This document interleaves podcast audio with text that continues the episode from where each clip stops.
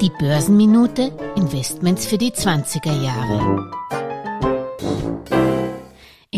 Vorsorgeportfolio liegt auch ein Themen-ETF, der sich auf Automatisierung und Robotics fokussiert.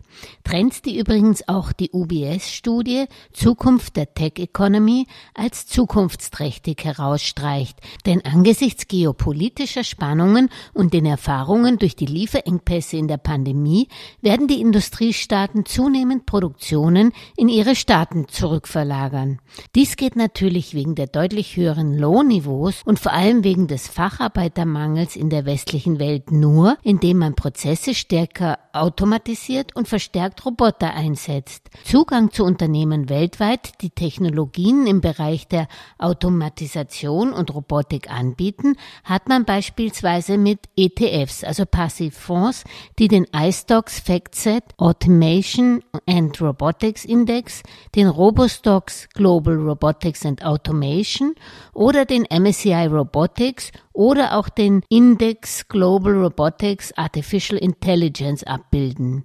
In diesen Indizes, die du übrigens auch in den Show Notes findest, sind bekannte börsennotierte Unternehmen wie Advanced Micro Device, Nvidia, Apple, Lasertech, Qualcomm, Intuitive Surgical, Brooks Automation, iRobot oder auch Xilinx sowie auch Softwarefirmen enthalten, wobei die vier Indizes für ein und dasselbe Thema Robotics and Automation sehr unterschiedlich bestückt sind. Wiederum ein gutes Beispiel, weshalb es nicht egal ist, welchen Index ein Themen-ETF zugrunde liegt. Robotic and Automatization Indizes haben heuer zwar wieder etwas korrigiert, meiner hat dafür seit Anfang 2019 Jahr für Jahr über 30 Prozent zugelegt. Und ich bin überzeugt, dass die Wachstumsdynamik dieses Technologiesektors auch in den nächsten Jahren noch kräftig sein wird.